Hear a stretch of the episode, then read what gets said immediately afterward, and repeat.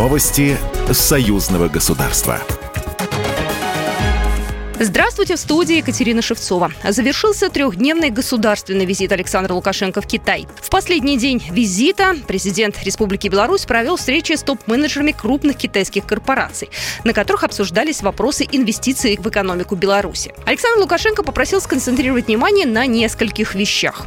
Во-первых, строительство горно-обогатительного комбината в Беларуси. Второе направление – это БНБК-1-2, которое успешно реализованы э, в основном вами. Мы хотели бы продолжить строительство биотехнологической корпорации на территории Беларуси, произведя ее третью очередь по глубокой переработке кукурузы и получения витаминов и прочих продуктов.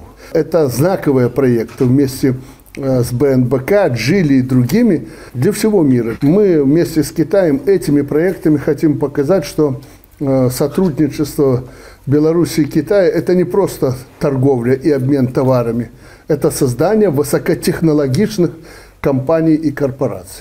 Президент отметил, что есть и несколько других проектов в области производства и переработки сельхозпродукции с перспективой поставки на китайский рынок. По итогам визита Беларусь и Китай заключили почти 40 соглашений контрактов на общую сумму 3 миллиарда 560 миллионов долларов. Посол Республики Беларусь в Российской Федерации Дмитрий Крутой находится с рабочим визитом в Красноярском крае, где он принял участие в работе пленарного заседания Красноярского экономического форума.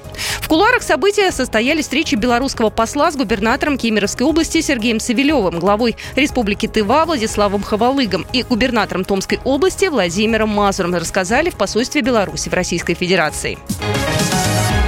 В рамках Красноярского экономического форума состоялась встреча главы белорусской дипмиссии с председателем правительства Иркутской области Константином Зайцевым. Помимо традиционной белорусской повестки в регионах России стороны обсудили долгосрочное взаимодействие с авиастроительным кластером региона, опыт Иркутской области в сфере регулирования майнинга криптовалют, а также программу сотрудничества региона с Брестской областью.